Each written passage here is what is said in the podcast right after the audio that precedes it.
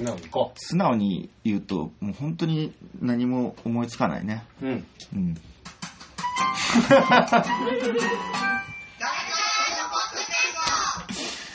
えーいつも聞いてくださってる皆さん、ありがとうございます。ダルカラドポッドキャストの、これは85回目になるそうです。そんなやってんだ。すごいね。そんなにやってるんだよ。不定期の割に結構行ってるね。不定期な割に実はもう足掛け3年か4年はやってるからやってるやってる。うん実はね、もう半年に1回ぐらいの更新になって最近は いるんだけれども、それでももうトータルすると85回目になるらしいんだよね。あで、私は、あの、劇団主催の谷健一です。今日は、えっ、と、このまあ一応、一応ラジオのレギュラーメンバーなのは東谷くんなんだよね。ーレギュラーメンバーなんだっけ、俺。そう、一応ホームページにも書いてあるんだあ、よ。本当ですか？自己紹介。あ、劇団員の東谷愛斗です。劇団員の桃川明です。と、今日はゲストで、はい、黒猫ちゃんとベージュ猫ちゃん谷チームに出演いたします。春名風花と申します。よろしくお願いします。なんか挨拶がよそ行きだからさ、はい。なんか、ジングル流したくなっちゃうよね。にゃーじゃないよ。にゃーじゃないよ。もっとラフでいいと思もっとラフで本当ですか、もっとラフでいい。う。もうあの、家いる感じで放課。後の教室みたいな感じでいい。もう僕今対談モードでした。対談？そう。そんな硬いことやらないよ。いや、勝手にやってくれてもいいけど、うん、俺もうその体力残ってないや。あの、これ、僕ら今、6時間稽古して、はいうん、5時間か。5時間、5時間。うん、投資稽古2回やって、うん。もうヘトヘトの状態で録音しているので、風花風花は対談できるかもしれないけど、僕はできない。僕もできない。相手がいない手がいない。俺が風花に聞けばいいのか。そしたら対談っぽくなる。なると思うよ。そうか。でもね、お便りが来てるんですよ。珍しい。どういうそう、この間、ダルカラドポッドキャストやって、はいもうお便りなんか来ねえよな、最近みたいな話をしてたら、うん。珍しく来たんですけど、んこんばんはと、早速ダルカラポッドキャスト第84回聞きましたと。で、以前の舞台で聞いた生の声とラジオの声が違って聞こえて面白いです。で、風花さんのファンなので、久しぶりに声が聞けて嬉しかったですと。前説、ユーモアがあって笑いながら聞きました。それと、風花さん、声優さんの癖で、マイクから離れているのもリテイク状況を聞いていて、職業病だなって思いました。これ風花にだけ言ったんだよね。もうちょっとマイク近く当てるような感じでみたいな。それって職業病なのこれ知らないけど。いや、えっ、と、多分その後の、あの、ボリューム大丈夫でしたかっていう。ああ、そっちが職業病なのかな。うーん。あー、なるほど。それと、桃花さんも相変わらず面白いですねえ？別の劇団の話ですか？話ですが、ザネリの古文バッジ大切に持っています。何これ？ザネリ？ザネリの古文バッジって何？この、あの、銀河鉄道の夜のやつだけど、でも、それ多分私じゃないですね桃子さんじゃないですよ。多分桃花じゃない。ね、16センチの、あの、うん多分藤原かおるちゃんのことじゃないですかね。ああ、勘違いですか。ああ、そうですか。じゃあ、桃花じゃなかったそうです。キコは出てるけど、それは出てません。出てない。そう。これ、この後書いてあることは衝撃なんだけど、チケットは、もちろん、谷さんチームの全日程を購入。え？あ、あーあの人だ あー、もう知ってるんだ。知ってます。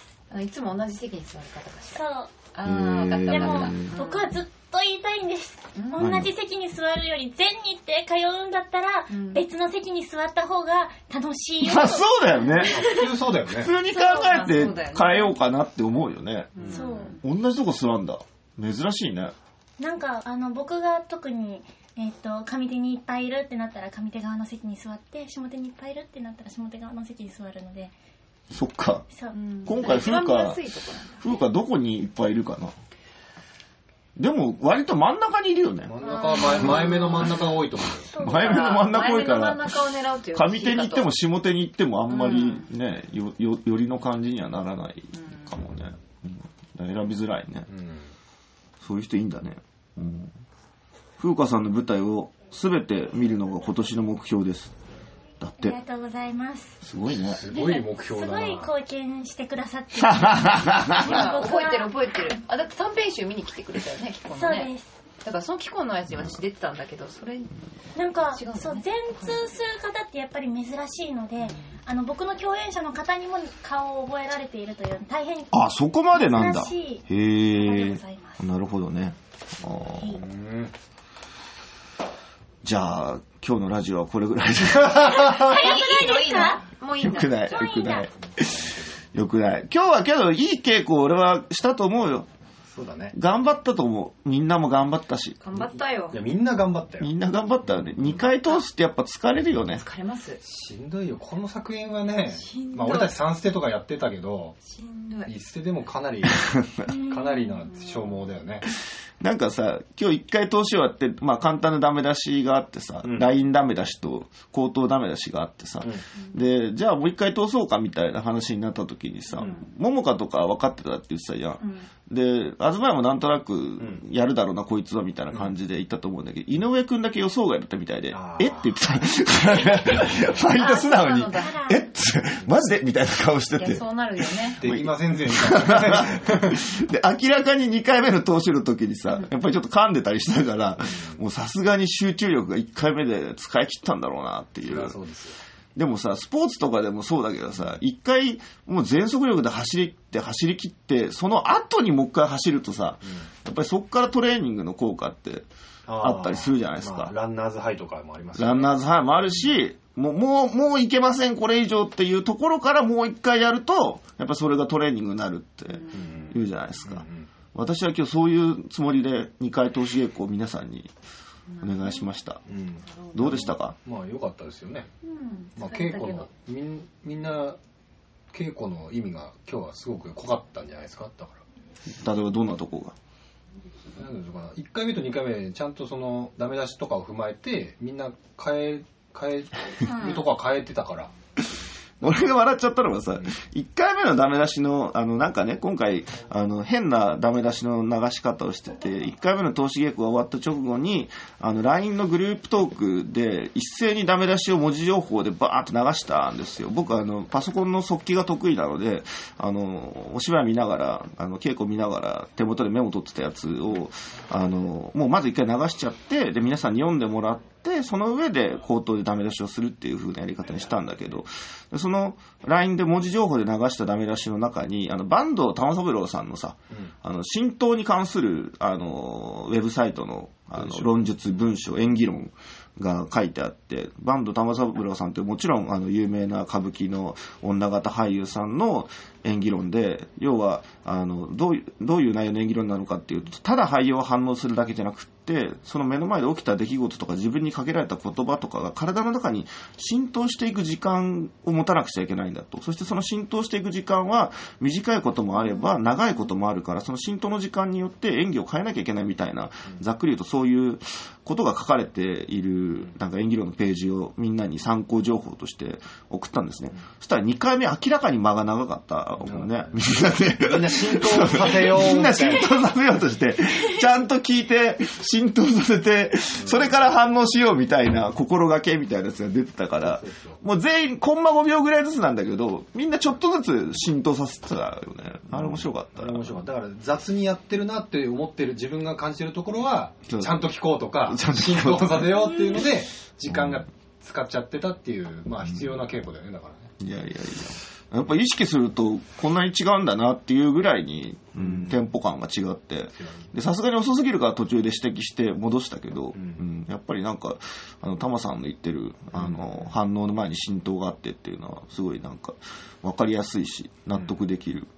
そうですね演技論だなって感じがするよね。うんしかも歌舞伎の人がさ、ああいうリアリズムの演技論を考え抜いてるっていうのが、僕は面白いと思うんだよね。だねやっぱ歌舞伎もリアリズムなんだよね。うん型ばっかりに目いくけどうん。実は中身なんだよっていうことなんだよね多分ねそう、実はなんか歌舞伎の人の芸談とか俺結構読むんだけど、読むと本当にね、リアリズムだっていう風に言ってるんだよね。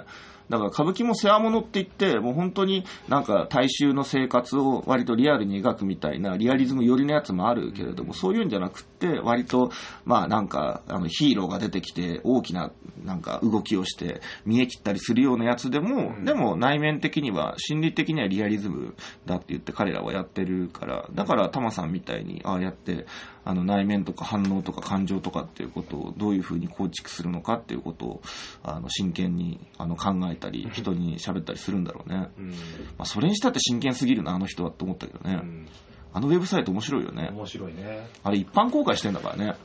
それがすごいよね なんかどういうキャリアの人でもあれを読んでやっぱ感じることあるだろうしあるよ、あれは。シンプルに書いてる分うん。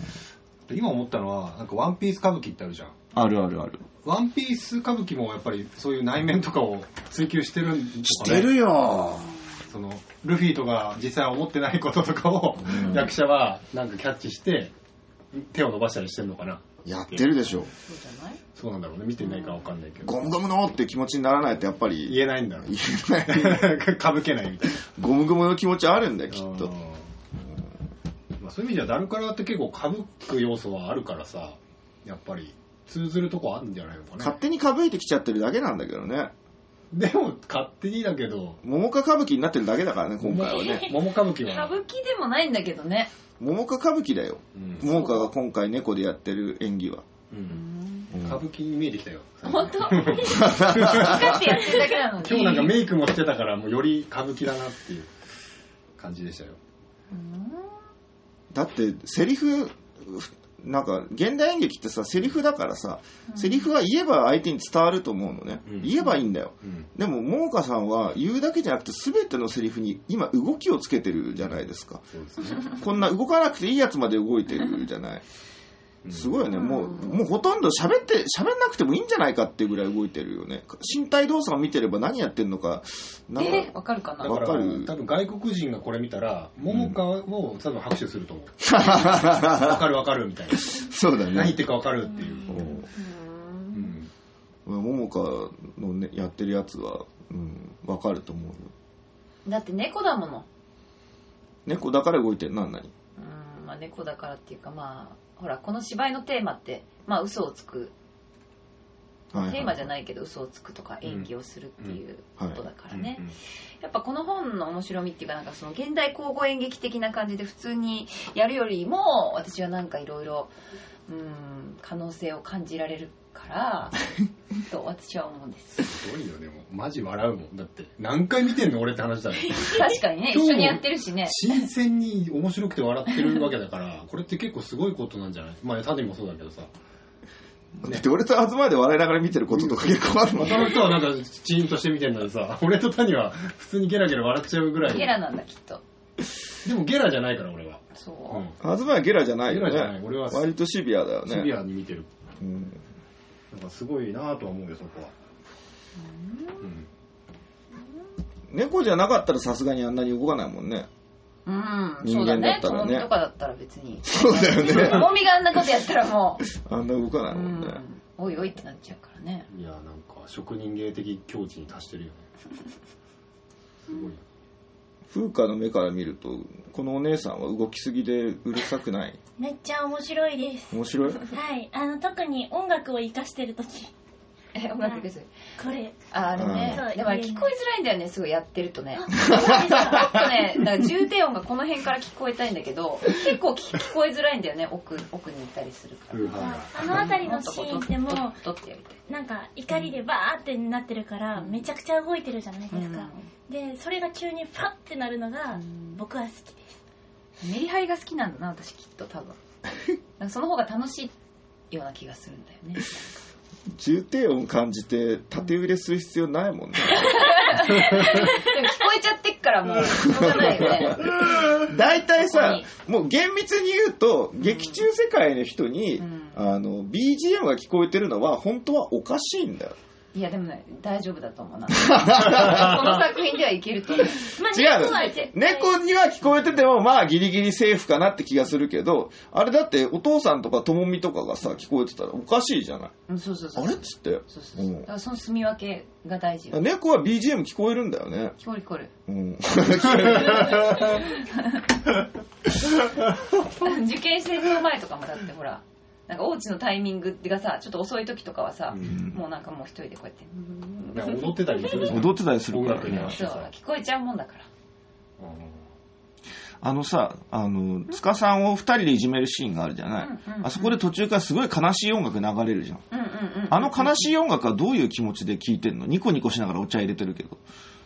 あれは聞こえてないの？ああの音楽はね。あ聞こえてるよ聞こえてるよでも、あんな悲しい音楽流れてるのになんでニコニコお茶入れていやあれはらほら幸男幸男の方の音楽だから 心の音楽心の音楽。さ、だって、拮あい抗して相手の、相手のさ、ゆきおさんの悲しい心がさ、音として聞こえてきたら私も悲しいなっていう気持ちにならないんだ。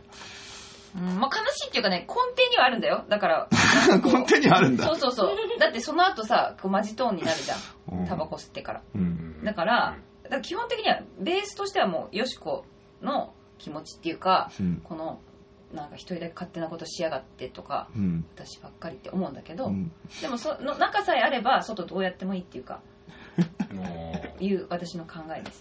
でそっちの方が多分面白いっていうかこの作品だとね。しかもまた耳つかつけちゃってるしなんだか。あ あのシーンちゃんとよしこの内面を見つめてやってたんだ見つ。めてるよ。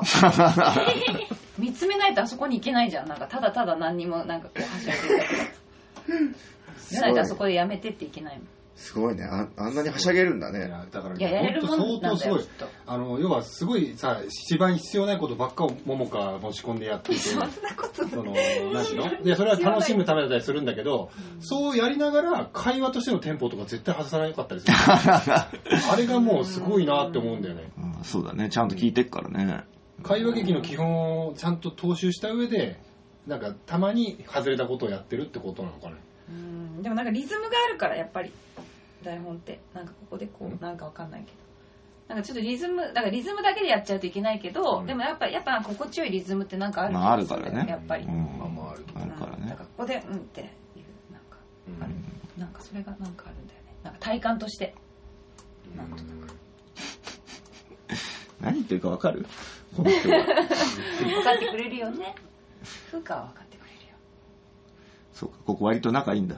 そう。あ結構一緒に共演してんのそうそう。いっぱい。ねで。でも、共演先でこんな動きしてるやつはさすがにあんまり見てないでしょ？ないよね。ないです。キコはねどっちかっていうとヒロイン的な役割多いもんね。はい。だからこんななんかバカみたいなことして してないよね。どっちが本当なの？どっちが本本意気なの？どどっちも？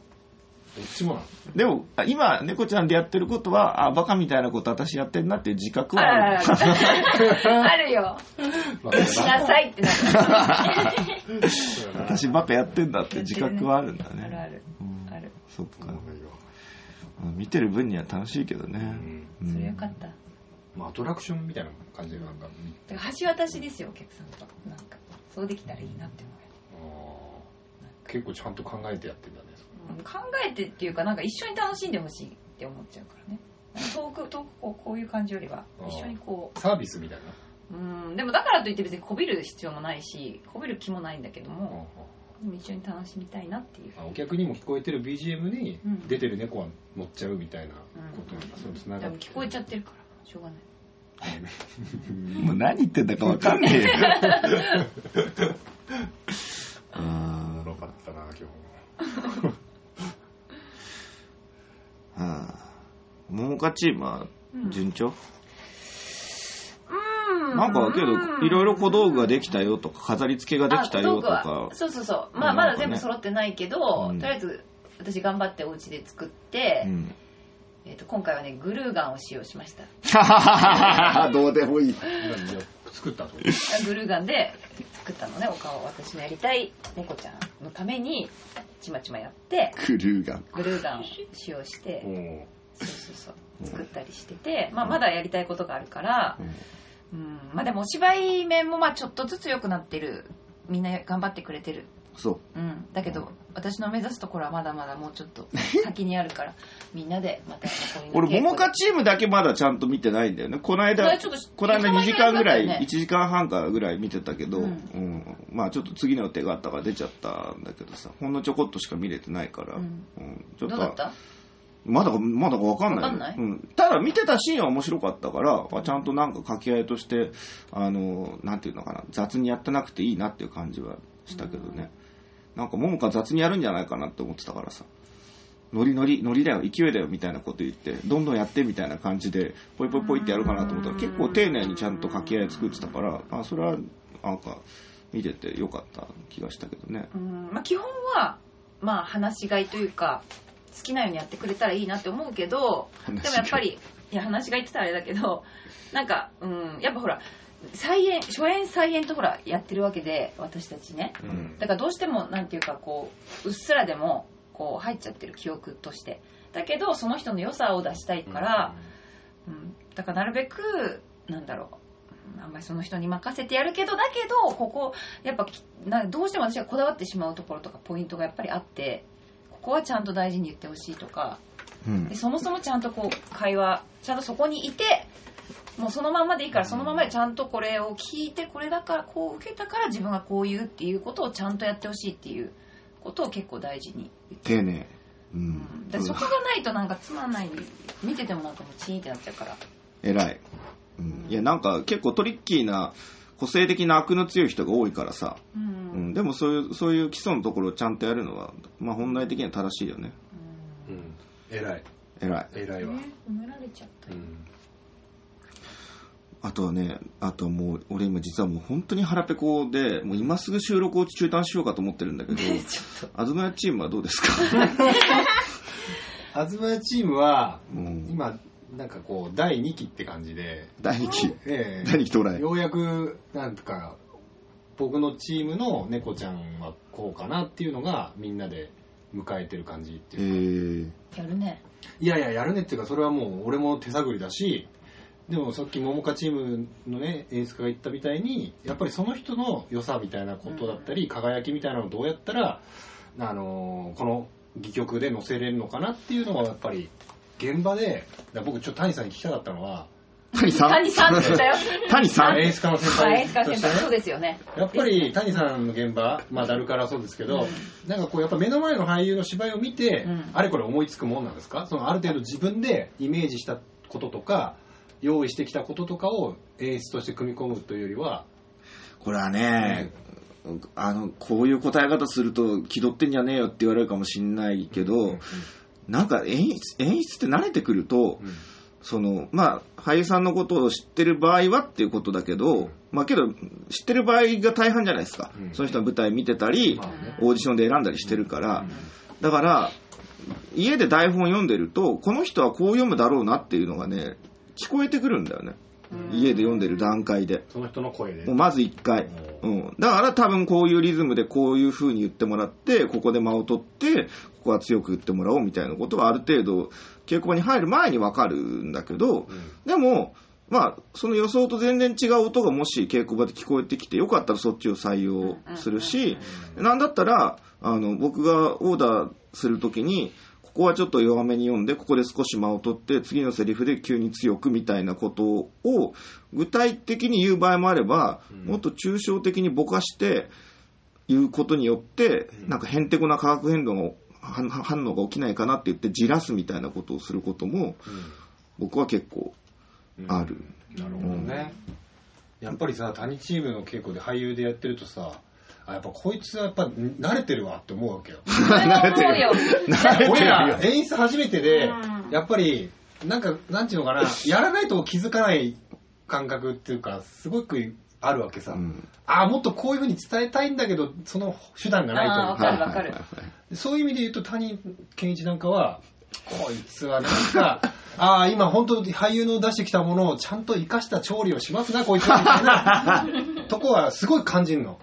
普段感じないけどそんなこと。普段はね、うん、自分がやってるとそういう見方をするっていうことだよね。演出やってると、うん。で実際それはとてもいい調理法だったりするなって見てて思うわけさ、うん。まあ、それはキャリアっていうか経験値のなせるものだったりすると思うんだけど、うん。だから俺が今やっててやっぱりなんか熱意とか俺の思いを伝えることはできるんだけどそれをどうやったらその人たちの芝居につなげられるのかなっていうのは、もう本当に現場でおのおのまあディスカッションとかそんなしないけど、まあ、ある意味意見を聞いたりとか感想を聞いたりとかすることでなんかこうあじゃあそっちでやってみようかみたいなことの判断をしていくっていう作業がやっぱりすとてつもなくなんかこうあの建設的にあんまいかないっていうかでもね、そこまで効率的にやんなくてもいい気がするよ。うん、まあ多分できないと思うんだけどね。うん。いや、できるできないじゃなくて、僕はそれは自分の割と悪い癖でもあるなと思っていて、うん。その、こう、は俳優をこういう状態に持っていきたいからこういうふうにダメ出しをして、そのためにはこういうふうな説明をしてとかっていうふうに、結構考えすぎちゃう癖があるから、で、まあ、それは、例えば、演技に慣れてない人とかと一緒にやる上ではすごく、あの、伝えやすかったり、あのガイドしてあげられるから役に立つんだけど、あの、世の中の、あの、気違いみたいな演出家がやっぱり一定数いて、気違いみたいな演出家は、絶対やんないんだよね、そういうこと。彼ら何をしてるかっていうと、違う!違うんだ!っていうことだけを言い続けてる奴らっているじゃん。いるね。うん。でこれも二パターンいて、違う違うんだって言ってるだけのクソヘッポコ演出家もいれば、違う違うんだって言ってたらいつの間にかとんでもない作品を作り上げる素晴らしい人もいるんだよね天。才型の。天才型。割とね、小川恵里子ちゃんとかね、こういうパターンみたいなんだよね。あ、そうなの？そう。話を聞くと。すげえクレバーな印象あるけど。いや、もちろん彼、あの、弁は立つし、説明するとかちゃんと説明するし、演技プランとというか演出プランはあるだろうけど、でもどっちかっていうと、ノンノン違うのうんアンビリーボボーって言いながら、ワオワオアゲンアゲンみたいなことをやってるとなんかできちゃうみたいな感じだったりするらしいし、うん、意外となんかその、なんて言ったらいいのかな。小賢しいこと考えずに、違うもう一回、違うもう一回って言い続けてた方が良くなる場合もあるからそう、なんだよね。難しい。難しい。でも、何にしてもその、なんていうの、俳優が迷った状態で、あの、本番に突入するのは絶対いけないことだから、迷わせちゃいけないなって思うから、やっぱり言葉はどうしても必要なんだよね。まあね。うん。でもやっぱり、なんていうのかな。やっぱり何回もややってもらうっていうことが一番、だから今日の投資2回っていうのはそういう意味でもすごいいいことだし、実際芝居しないと頭で考えるもんじゃねえしって思うからね、やっぱね。ね。うん難しいです。その辺はねすごく思います難しい。うんで、うちはもう2回通したから、明日にでも初日ができるよね。急に風花が喋った。ずっと静かだったのに。なんだよ。もう2回通したんだからできるじゃん。できるでしょ。なんか言えよ。いやーまだ全然正解が見えてなくて、うん。そうなんです。なんか、とりあえず、家族っていう関係性になると、あの、先代のともみさんに、優しすぎるって怒られたので、あんま気にしない方がいいよ。なんか、なんか家族をね捨てて、なんか別の人間として接してから、母に戻そうって思って、でも、ともみともみって役やってるんですけど、ともみ、風花がやってるともみは、とりわけ家族に対する当たりがきつい役だから、うん、もっと怒れ、もっと怒れみたいに言われてるんだと思うけどね。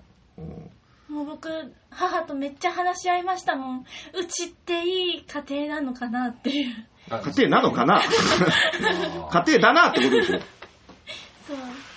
うちは、あれ、ともみちゃんはうちの妹をモデルにしてるんですけど、うちの妹ほど、妹はあん劇中で描かれてるほど、あの、怒り狂う性格ではなかったけど、でも親子喧嘩とかは結構した、俺もしたし、割と僕の感覚だと家族同士だから強めに当たり合うっていう風に印象があるんだけどねまあまあ強、めに当たるのは強めに当たるし、喧嘩も結構してる方だと思ってたんですけど、うん、解決方法が違うとなかなか腑に落ちなくて、うん。そう。だからさ、話し合おうとし、話し合って解決しようとしてるか、ただ喧嘩してるかの違いみたいなことなんじゃないかな。あの、あのシーン話し合いじゃないからね、あれ。ただ喧嘩してるだけだからね、あれ。は話し合いだ 話し合って解決策を見出そうとしてんじゃなくて、お互いが自分を、なんでもっと私のことを認めてくれないの？なんでもっと私のことを愛してくれないのって言って、お互い自分のエゴを爆発させてぶつかり合ってるだけのシーンだから、だから、もっと怒れ、もっと怒れみたいな話になってくるんだろうね。うん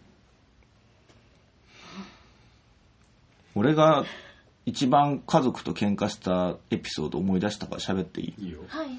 俺が一番本当に怒ったのは、あの、うちの親父にすごい怒ったことがあって、朝起こしてくれなかったことにすごい切れたことが。健一を起こさなかった親父に切れたってこと？そうそうそうそう。それは何？起こす予定だったの？俺とにかく朝が弱くてう、ん。まあ今でも遅刻しょっちゅうしてるじゃない。うん、してますよ。で、もう、驚くほど、まあ、寝つきも悪いし、ね寝覚めも悪くって、高校生の時からそうだったんだけど、でなどういう話の流れだったんだだったんだかわかんないんだけど、絶対起きなきゃ、早起きしなきゃいけないみたいなタイミングがあって、親父になんかすごい男と男の固い約束みたいな感じで頼んだことがあったの。とにかく明日だけは絶対起こしてくれみたいな。で、なんだかわかんないけど、多分その時、半分目が覚めてるみたいな状態で、うちの親父が俺を起こしに来たのかなと思いきや、なんつったらいいんだろう。あの、ポロッと声をかけるだけで、なんか、言っちゃったことがあったのね。あ、もう来てるな、みたいな感じなのかな？朝だよ、みたいな。ポロッつって。うん。で、それに俺が、なぜかマジ切れするっていうことが、史上最大くだらない喧嘩として、だって、だってそれはおかしいじゃん。だって、もう絶対起こしてくれって言って、あれだけ固い約束をしてさ、もう叩き起こしてでもいいから、もう水ぶっかけでもいいから起こしてくれって言ってたの。に、あ、それぐらいの感じで言っちゃうから、親父違うだろ、それはって言って、怒った瞬間っていうのはいつなの？ああ、もう遅刻だってなってってことなの？多分その後飛び起きた後だろうね。ただ。なんか薄ぼんやり眠いなみたいな時に多分その声を聞いたことだけ覚えていて、で、親父がなんか、いや、俺はちゃんと起こしたって言い張るもんだから、なんか怒った、あの、すごい、史上最大くだらない喧嘩として ああ、谷家っぽいね。思い出したな。俺、今思い出すと全然俺に怒る側の部がないというかさ、理がないというかさ、うん。勝手に起きろよって話だけど、なるほど。誰か助けてほしいな、この話。え？なんでお母さんには言わなかったのそれ。おふくろとは約束してなかったから。俺は約束を破ったのが嫌だったの。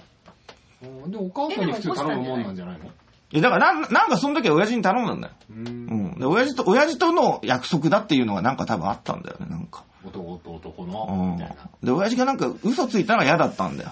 とにかく。そう、まあね。なんか。でも、親父さんは多分起こしたって思ってんだろうね、それね。だからそれがさ、なんか寝起きが悪い人の喧嘩の原因でさ、必ず起こしたよって言われるんだよね。でも、あなたが、ね、目覚目覚めが悪いだけで、起こした人は起こしたんだよ。違うの。でも、動詞としては起こしたっていうのは、ウェイクアップさせたっていうことだから、声をかけたってことじゃないんだよ。わかる？ああ、わかるけど。朝だよ、起きてねってのは起こしたってことじゃないの。朝だよ、起きろって言って、胸ぐら掴んで引っ張り上げて、目を覚ませバンバンバンバンって言って、目開いて、もう開いたよっていうところまで持ってこないと、起こしたっていう、あの、動詞は完了してないんいやいやいや、そうね、確かに。あ、ももか分かってくれる。わかるわかる。ももか分かってくれるんだ。るわかる。うん確かに。私もなんかそういうので、そんななんか家族かどうかわかんない忘れたけど、うんそういうことある。うん。起こしたっていうのはちゃんと目が覚めてちゃんと一回動いてから 動いてないのにそれはもう寝てんだよって言ってあーでもなんか「はい」とか言ってたよとか「うん」とか言ってたよって言ってもそれはもう寝言だからちゃんと動き出してからにしてってそうなんだよ。怒ったことあるななんか、そういう喧嘩は僕もよく知ってあ、するんだ。めっちゃしますいやー、だからこういうくだらないことで揉めるんだよな。俺は起こすなって言って起こす、怒ったことあるけどね。起こすなって。俺が寝たいんだから。あうるさくてってこと？あ寝たいっていうことは体が、ね、眠り欲してるんだから、無理に起こすなよっていう喧嘩をしたことある。あでもそれは僕もなんかはああの8時に起きればいいのに、うんなんか多めにとって7時に起こしてくれちゃってー、うんいやあと1時間寝れるじゃんまあ、どの寝れるよねあるよね。まあ、それはまあ、ね 怒るよね。そそれは怒るよね。怒るよね。ああ、途中までいい芝居の話してたのになんかくだらない話になっちゃったな。いやいや、最後だけだから大丈夫でしょ。大丈夫かな？大丈夫ですよ。本はい。宣伝になりますよ。ねいやでも演出の話はでも面白いよね本当にいや、ほんとうね、んえらい仕事ですわ。もう骨身に染みますよ。うん。うんやっぱ言葉数がやっぱさ谷は多いからさやっぱそそれすごいあなるほどこう言えばいいんだっていうのを稽古しながら思うもんそう、だから自覚ないけど、うん多いんだろうねい。や多い多いうん。だってもう本当私結構本当もうなんかなんて言っていいか分かんないからこんな感じとかなんかこうピャッみたいな感じとかそういう感じで分かるって言ったらうん。うんって言ってくれるからみんな私のチームの人たちは。うん。だからまあなんかなんとなくで伝わってるところもあるけどやっぱ今日あの見学来てくれてたあうちのチームの子とかもやっぱ見て分かるところもあるみたいで、うん。そうそう私が言ってるこのうん。メリハリとかの話とかはいもはいはい。なるほどね。すごく分かってくれたみたい。うん。俺が今一番自分の稽古場で品質してる言葉は、なんて言ったらいいかな。だか ああ、でも私もよく言ってるよ。うん、て言ついうんだろうつい言っ。ちゃうのよ。あのねだからそれは、なんて言ったらいいかなって、毎回言っちゃうの。わかるわかる。わわかるわかる。俺の中でも思考しながら喋ってんだけどさ。あとね、その場にいてほしいとかも。今いないとかそれはむずいよ。それは分かれっこい分かでもれっこい。他にもなんて言っていいかわかんないから、もうちゃんといて、いてその場でやってって言って。じゃあもらって言ってって言って。うん、そうだよね。なんかね、でもその場でいてって言われても、いや、いますっていうことだけど、もう私の中ではもう5センチぐらい浮いてるように見えるっていう。う ん言っちゃう。いや、なかなかね、まあでもうちのチームもみんななんか、なんていうのかな、なんか、こう、熱血というか、なんか、もう一回やらせてくださいとかすげえ言ってくる感じの。ああ、いいあ、いい熱血だよねうん。それはね。いい感じだよって言っても、いや、全然ダメですとか言ってくるから、あじゃあもう一回やる？みたいな。そういう感じはとてもいいなと思ってるし、うんまあここからどう伸びるかですね。うん。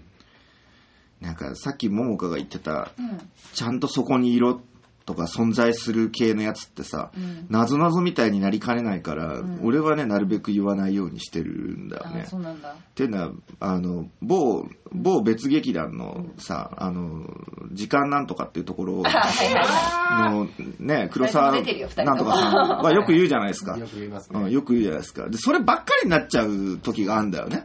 なんか、全問答みたいになっちゃう、全問答になっちゃう時があるんだよね。うん、ちゃんといよう。で、います俳優も答えて、いなきゃみたいになって。そうそうそう、いなきゃじゃないんだよ。で、今日の本番は、いようみんな、ここにみたいな話になって、なんか、いることだけが目的みたいになっちゃう場合がまれまれあるから、いや、いるのは当然、あ、まずややんなきゃいけないことだから、いるのは当然としていた上で、こういう言い方をしようとか、あの、こういう印象をお客さんに与えようとか、あの、この作品をこういう、あの、インプレッションに作っていこうみたいなことを目指さなきゃいけないと思うんだよね、表現っていうのは。演出家とか、あの、作り手っていうのは。だから、なんか、あんまり言おうは言わない。しかも、ちゃんと言おうっていうこととか、その場に存在しろっていうことを言って分かる人は、言わなくても存存在してるから、そうなのね。分かんない人に言っても分かんないんだよね。その、いようって、いればいいんだって思う、その、いる、いる意味が多分絶対ずれるから。わかるよ。わかるんだけど、もうなんて言っていいかわかんない。それを他の言葉で、私もこう、もう、もみ出して、でももう、もういてっていうことになっちゃうわけ。いて、いて、いて。わかるわかるけど、俺もだから普通にこうやって言ったら、こうやって普通にこうやってやったりするじゃんみたいな。うんでもでももうなんて言っていいか。か、もう言葉がもうないの。ないの。落ち着こうとかの方がいいんじゃない？俺はいてとかは絶対言わないようにしてる。無理だから。たまには言ったっていいんだよ、別に。たまにはあ。でもね、うん。うんまあ私もそんなずっと言ってるわけじゃないよ。たまにねあ。たまにだけど。いろいろテンパっちゃって、うんなんかもう混乱す極みになっちゃったような状態になった俳優さんに、いや、あの、落ち着いてちゃんといてくれればいいですよっていうことは言うけど、うん基本的になんか、その、な能動的にいればいいからとかは言わない。あ、それはいればいいからとは言わないよ。伝えんの超むずいもん、それ。難しいよね。うん。あと、あとね、ついついやっちゃうの。こういう感じとかって。あーわかるわかるわかるわかる。俺、自分が演出するときは絶対やっちゃいけないと思ってたの。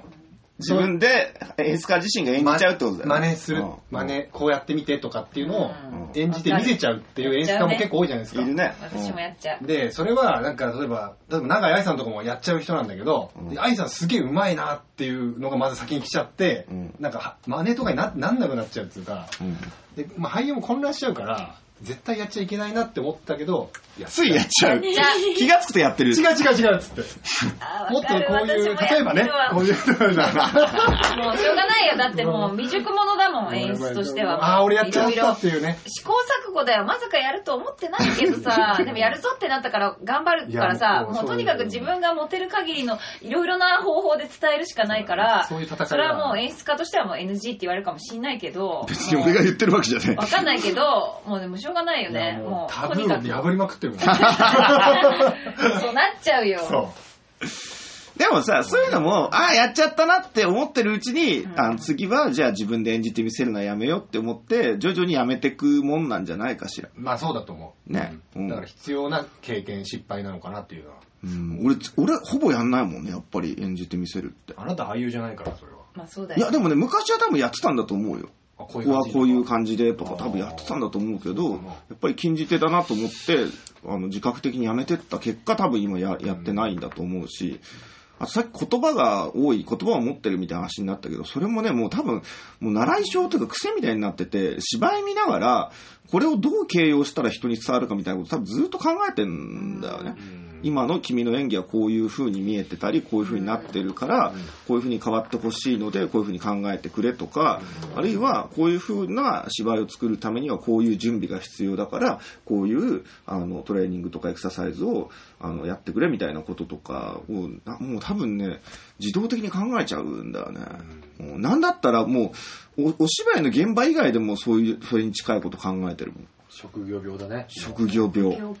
うんだこの間人狼ゲームしに行ったって言ったじゃん。うん人狼ゲームで、あの、ぎこちない反応してる人に対しても、こうやったらもうちょっとうまく 騙せるよ、みたいな。演技できるのになとかいう感じとか、うん。あとは、うまく嘘つけてる人とか見たりすると、あの、なんつったらいいんだろう。う嘘をつくのはうまいけど、それだと人間的な魅力がないから、あの、こういうやり方をした方がいいぞ、みたいな感じとかね。あの、もう職業病だよね、完全にね。うんまあそういう意味で結構、ね、その多分、各々のチーム、井上君も多分そういうのはどうなんだろうね。苦労してんじゃないのかな、わかんないけど。それは苦労は苦労はあるでしょうよ。うん。あんだけ疲れてんだ、しかも。2回も投資稽古させられた後で、え？これから5時間演出しなきゃいけないんだからね。それはまあ疲れるマジしんどいよね。ダブルの日。しんどいしんどいなんかダブルの日、井上くん多い多い気がしない？いやいや、同じぐらい。筋トレして同じぐらい。うん。うん。なんだそれは均等になってると。思う。まあ、そんなところでだいぶ喋りましたけどね。はい。じゃあ、風花なんか言い残したことない？そうですね。なんかチームの入れ替えの時にこれから演出やるぞって方がすごくいい顔つきになっていくのが すごく面白いなと思って見てるんですけどまああの僕の谷チームには演出も兼ねてる方がたくさんいらっしゃるので、その方たちはものすごく他のところで時間を使わなきゃいけないのに今あのすしっかりなんだろうすごい素敵なお芝居をされているから 僕はなんかそこに追いつかなきゃいけないなと思って頑張りたいと思っております なんか気使って喋ってくれたみたいな。ごめんね。違います。ごめんね。いいんだよ。風花は風花の好きにやりたいようにやればいいんだよ。いいのよ。ん。風花は。そんな風花のやりたいようにやって。やりたいように。やってます。だからほっといてくれませんか？何その言い方。心配しちゃいけないの？えー、ダルカラドポッドキャストではお便りを募集しております。あの、本当に今日みたいに紹介しますんで、あの、送ると。はい。あの、劇団のホームページから、あの、ダルカラポッドキャストのホームページから送れますんで、ご応募ください。で、黒猫ちゃんとベージュ猫ちゃんは2月の14日、バレンタインデーから、あの、公演がスタートして、えー翌週末まで、あの24日までね、公演しておりますので、ぜひ足をお運びください。新宿御苑前サンモールスタジオという劇場で、えーやってござんす。それでは、ダルカラドポッドキャストでした。さよならさよなら